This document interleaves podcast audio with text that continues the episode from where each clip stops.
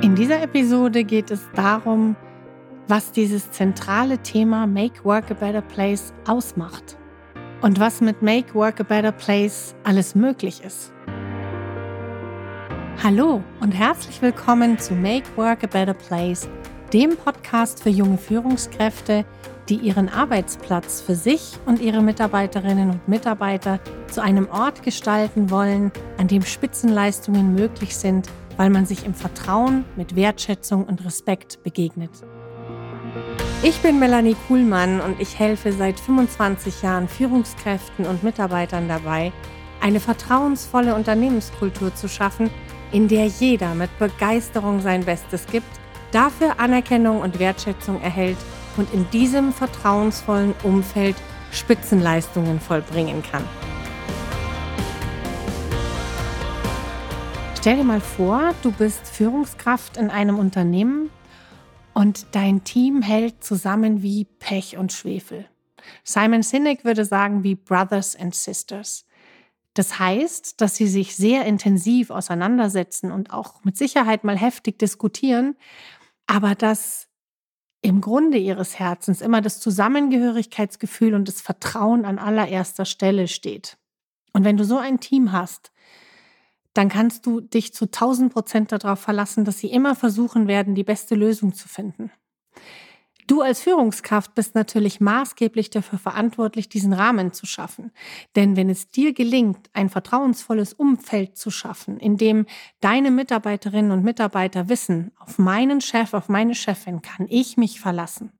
Und selbst wenn mal ein Fehler passiert, dann wird mein Chef und meine Chefin wird sich hinter mich stellen und wird sich auch hinter das gesamte Team stellen oder auch vor das gesamte Team stellen dann kannst du dir sicher sein, dass du auch an allen Ideen und Verbesserungsvorschlägen beteiligt bist. Was ich aber häufig beobachte, ist eine gewisse Frustrationskultur. Da hatte jemand mal eine ziemlich gute Idee, die wurde abgebügelt. Und trägt dann nochmal eine gute Idee vor, wird wieder abgebügelt. Und dann kommt er mit der dritten und der vierten und irgendwann sagt er einfach, naja, es hat ja sowieso keinen Sinn. Und ich habe schon mit Menschen gesprochen, die mir gesagt haben, weißt du, Melanie, meine eigentliche Kompetenz und meine eigentlichen Fähigkeiten, die gebe ich mit dem Mantel an der Garderobe ab, bevor ich das Unternehmen betrete. Und das finde ich unglaublich tragisch in zweierlei Hinsicht. Zum einen, es ist extrem frustrierend, wenn du dein Potenzial nicht leben kannst. Wenn du das, was du wirklich beitragen möchtest, für den Unternehmenserfolg, für den Teamerfolg, für das neue Produkt nicht ausleben kannst, nicht beitragen kannst. Und zum Zweiten, und das kostet richtig, richtig Geld, geht den Unternehmen unglaublich viel Know-how, Innovationsgeist, Begeisterung und Freude verloren. Und das wiederum ist monetär gar nicht richtig zu bewerten. Man hat mal versucht zu bewerten, was es bedeutet, dass so viele Mitarbeiter schon innerlich gekündigt haben. Die Gallup-Studie spricht von 37 Prozent. Ich finde das extrem tragisch. Mitarbeiter, die innerlich gekündigt haben und die im Grunde genommen auf dem Sprung sind, die schon einen neuen Job suchen. Und das kostet richtig Geld. Man spricht von über 100 Milliarden Euro, die das die deutsche Volkswirtschaft jedes Jahr kostet. Aber diese Summe taucht natürlich in keiner Gewinn- und Verlustrechnung auf. Das sind Schätzungen. Und dennoch zeigen sie das unglaubliche Potenzial, das verschwendet wird, wenn wir eben nicht in einem vertrauensvollen Klima arbeiten. Wenn wir es tolerieren, dass Mitarbeiter innerlich gekündigt haben und uns nicht darum kümmern, herauszufinden, wie könnte ich diesen Mitarbeiter wieder motivieren oder wie könnte ich aufhören, ihn zu demotivieren. Also wie kannst du denn als Führungskraft feststellen, ob dein Team vertrauensvoll, respektvoll, wertschätzend miteinander arbeitet? Das siehst du am besten, wenn du mit ihnen gemeinsam in den Ring steigst. Wenn es mal eine echte Herausforderung gibt und du dann dafür sorgst, dass ein offenes Klima herrscht indem du dich auch genauso auf dieselbe Hierarchiestufe stellst wie deine Mitarbeiter. Und in der deine Rolle im Endeffekt die ist, bestimmte Ideen dann Richtung Geschäftsführung zu verteidigen. Oder auch wo du das Umfeld schaffst, dass deine Mitarbeiter wissen, in diesem Rahmen können wir uns entfalten, da können wir heftig miteinander diskutieren, neue Ideen diskutieren, Aber wenn es dann letztendlich um die Entscheidung geht, dann haben wir einen kompetenten Chef, eine kompetente Chefin, die dann die letztliche Entscheidung trifft. Und das ist das, was man Supportive Leadership nennt. Das heißt, du sorgst dafür, dass dein Team die besten Arbeitsmöglichkeiten hat. Du sorgst dafür, dass die reibungslos miteinander arbeiten können, also dass nicht irgendwelche Störungen von außen kommen. Und du sorgst dafür, dass das Klima so offen ist, dass auch eine konstruktive Fehlerkultur möglich ist. Und wenn ein Fehler passiert, dann bist du nicht derjenige, der die Vorwurfskeule rausholt, sondern dann bist du derjenige, der sagt, danke, dass du Bescheid sagst. Danke, denn jetzt können wir sofort versuchen, diesen Fehler zu beheben. Du bist derjenige, der dafür sorgt, dass Prozesse reibungslos laufen können. Du bist derjenige, der dafür sorgt, dass das Arbeitsmaterial vorhanden ist. Das heißt jetzt nicht, dass du das alles tun musst und dass du das alles besorgen musst. Aber das heißt, wenn dein Team zu dir sagt, wir brauchen dieses oder jenes Arbeitsmaterial und nehmen wir mal die agile Produktentwicklung. Wir brauchen einen Raum, in dem wir uns treffen können, damit wir überhaupt agil arbeiten können. Dann sorgst du dafür, dass das Budget dafür da ist. Ich habe das live und in Farbe bei einem meiner Kunden erlebt.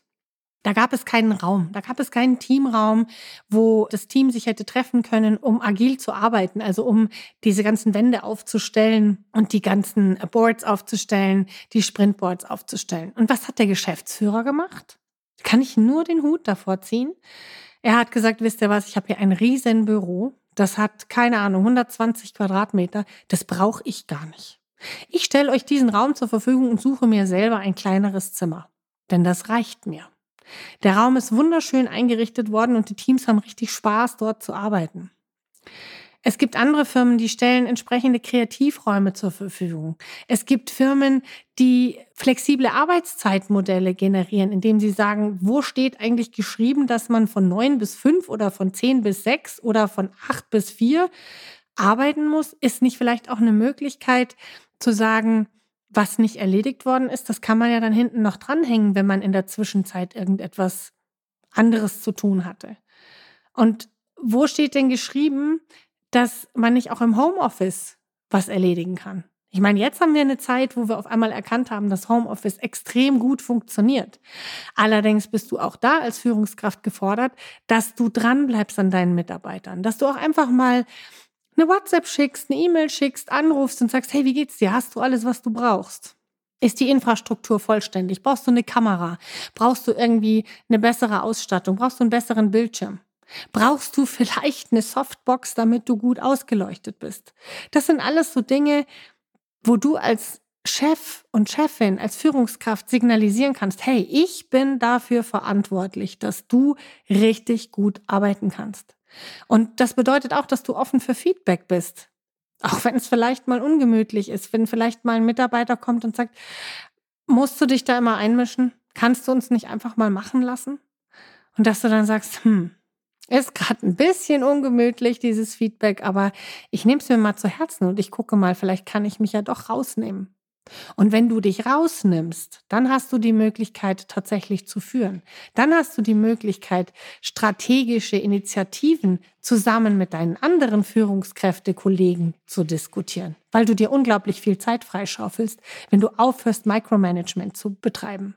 Und jetzt stell dir mal vor, du hast dann dieses Team, das zu 1000 Prozent hinter dir steht und du kommst morgens ins Büro oder auch in ein Teams-Meeting und ihr begrüßt euch gegenseitig, sagt, hey Wahnsinn, toll, dass Montag ist, toll, dass wir uns alle sehen.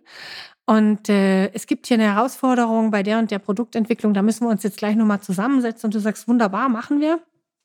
Du weißt, wenn einer mal nicht so performt, dann treten die anderen für ihn ein, so wie die Musketiere. Im Endeffekt das, was ich auch in das Friends at Work Prinzip, zu dem ich dann auch noch einen Podcast mache, zusammengefasst habe. Wenn Menschen wie Freunde miteinander arbeiten, in Wertschätzung und Respekt und mit einer Offenheit, die manchmal auch vielleicht ein bisschen wehtut.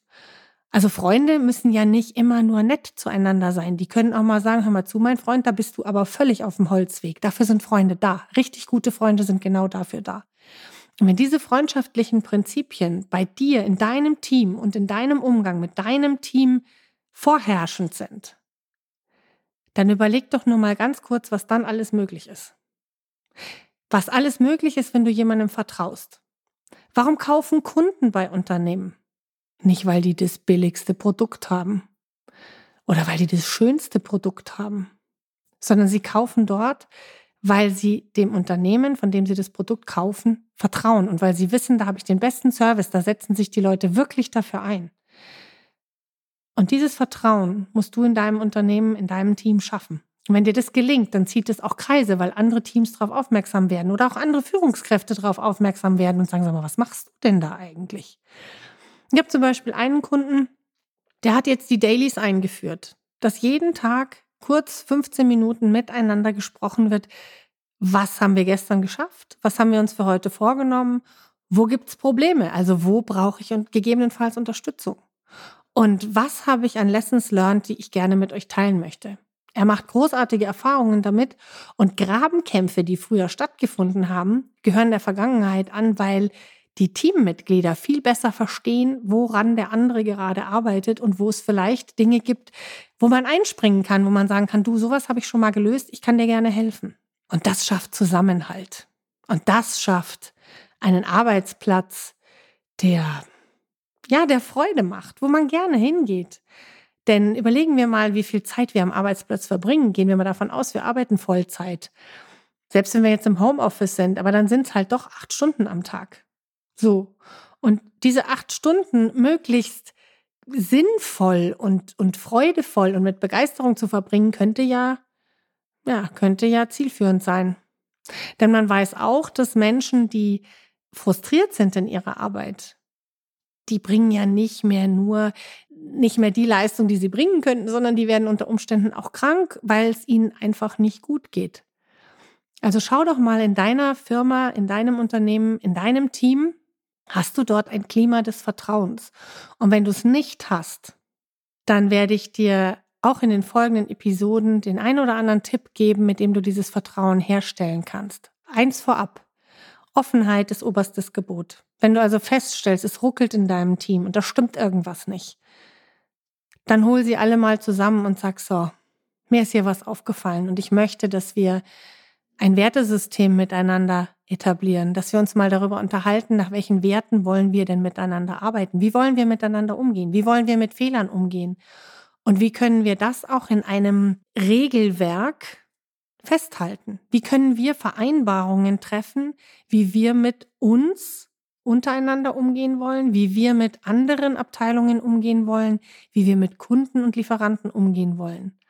Und wenn du dafür fünf Vereinbarungen festhalten kannst und die mit Leben erfüllst, sodass jeder auch weiß, was bedeutet denn zum Beispiel konstruktive Fehlerkultur. Reinschreiben kann ich das überall. Aber was bedeutet es, wenn ich sage, wir wollen eine konstruktive Fehlerkultur pflegen?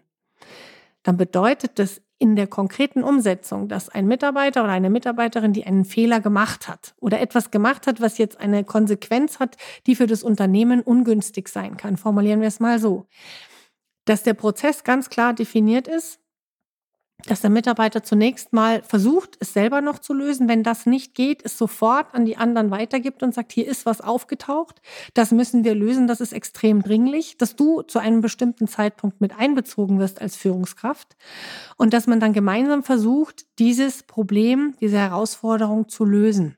Und wenn dir das gelingt, dass du das genau so definierst, dass alle das auch mittragen und sagen, ja, ist logisch, okay, man versucht es erst selbst, dann noch am selben Tag wird es eskaliert an die anderen, es wird die Führungskraft informiert und alle versuchen gemeinsam dieses Problem zu lösen. Dann hast du konstruktive Fehlerkultur definiert. Und dann hast du auch die No-Gos definiert, die da heißen, wenn jemand einen Fehler macht, wird er nicht abgekanzelt, sondern dann wird besprochen, wie man gemeinsam jetzt hier die Kuh vom Eis kriegt. Ich gebe dir dazu auch noch Anregungen in einem Podcast Coaching als Führungsinstrument. Du wirst Anregungen finden im Friends at Work Prinzip und ich werde auch noch etliche Interviewpartner einladen, mit denen wir dann Best Practice Beispiele besprechen können. Also, ich fasse das nochmal zusammen. Make Work a Better Place bedeutet, dass es dir gelingt, ein vertrauensvolles Umfeld zu schaffen, in dem sich einer auf den anderen verlassen kann indem man zusammenarbeitet, wie es Freunde auch tun würden, indem man zusammenarbeitet wie Brothers and Sisters, indem man zusammenhält und indem du durch deinen Support, durch deine Unterstützung ein echter Leader bist. Wenn dir diese Episode gefallen hat, dann freue ich mich sehr, wenn du kommentierst, likest und weiterverteilst. Und wenn du meinen Podcast abonnierst auf Apple oder Spotify. Selbstverständlich findest du mich auch auf allen gängigen Social-Media-Kanälen, vor allen Dingen auf LinkedIn und Facebook. Und ich freue mich auch sehr über eine E-Mail von dir an mk at presentationpower.de. In diesem Sinne, let's make work a better place. Ich freue mich auf dich.